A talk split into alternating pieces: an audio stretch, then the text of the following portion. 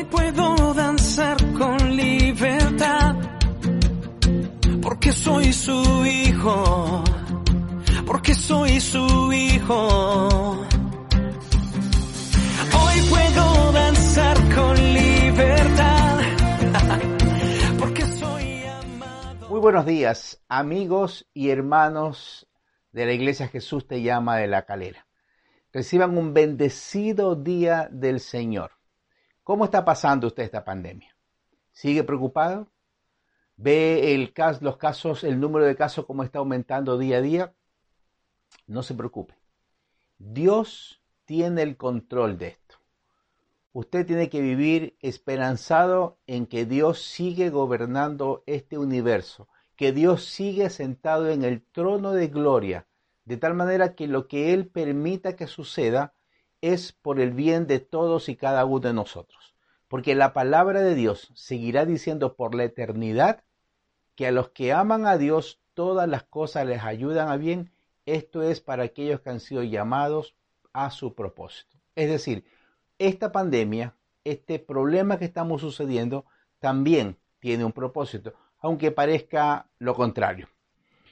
Hoy necesitamos quedar claro en que vivir sin esperanza es imposible. Usted necesita tener esperanza. Usted necesita tener confianza. Usted necesita caminar por esta vida seguro de que algo bueno va a suceder.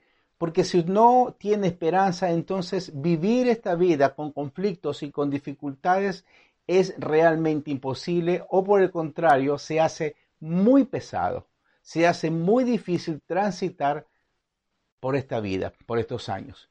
Y usted puede ponerse a pensar, ¿he vivido o he venido a esta vida para sufrir? No, mi hermano, no, mi amigo. Definitivamente nosotros no hemos venido a este mundo para sufrir. Hemos venido a este mundo para poder tomar una decisión sabia y poder ser aporte a la sociedad y a todos aquellos que nos rodean. Vivir una vida sin esperanza es vivir una vida sombría. Como cristianos, nuestra esperanza está puesta definitivamente en Dios. Confiamos en que Él cumplirá todas y cada una de las promesas que le ha dado a su pueblo.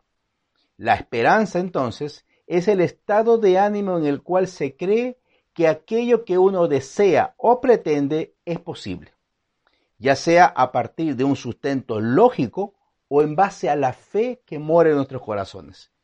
Quien tiene esperanza considera que puede conseguir algo o alcanzar un determinado logro.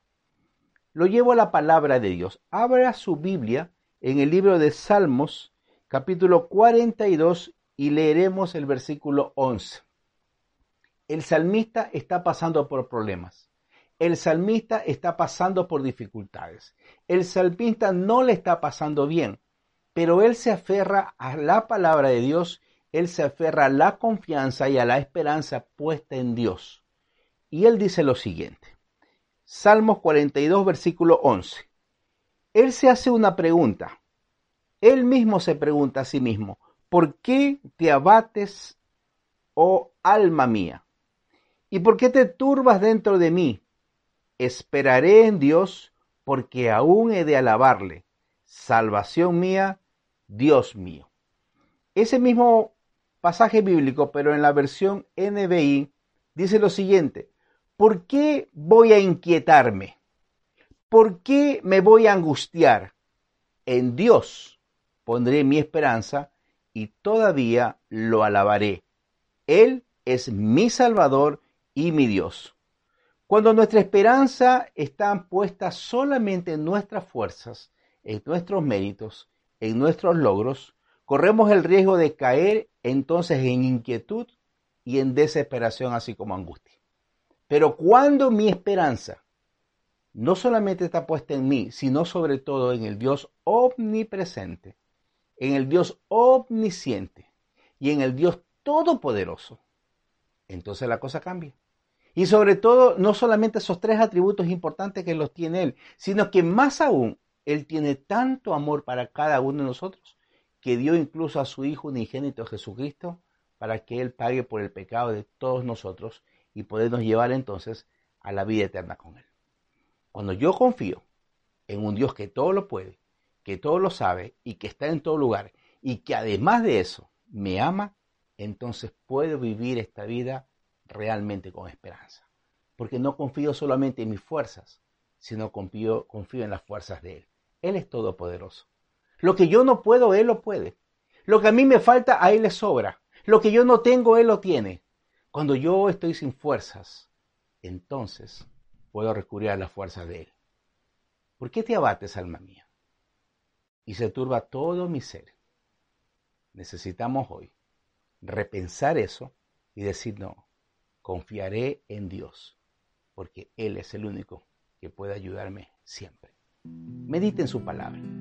Y una vez que lo medite, haga carne esa promesa de Dios y entonces usted podrá vivir con esperanza. Que el Señor lo bendiga. Lo declaramos en el nombre de Jesús. Amén y amén.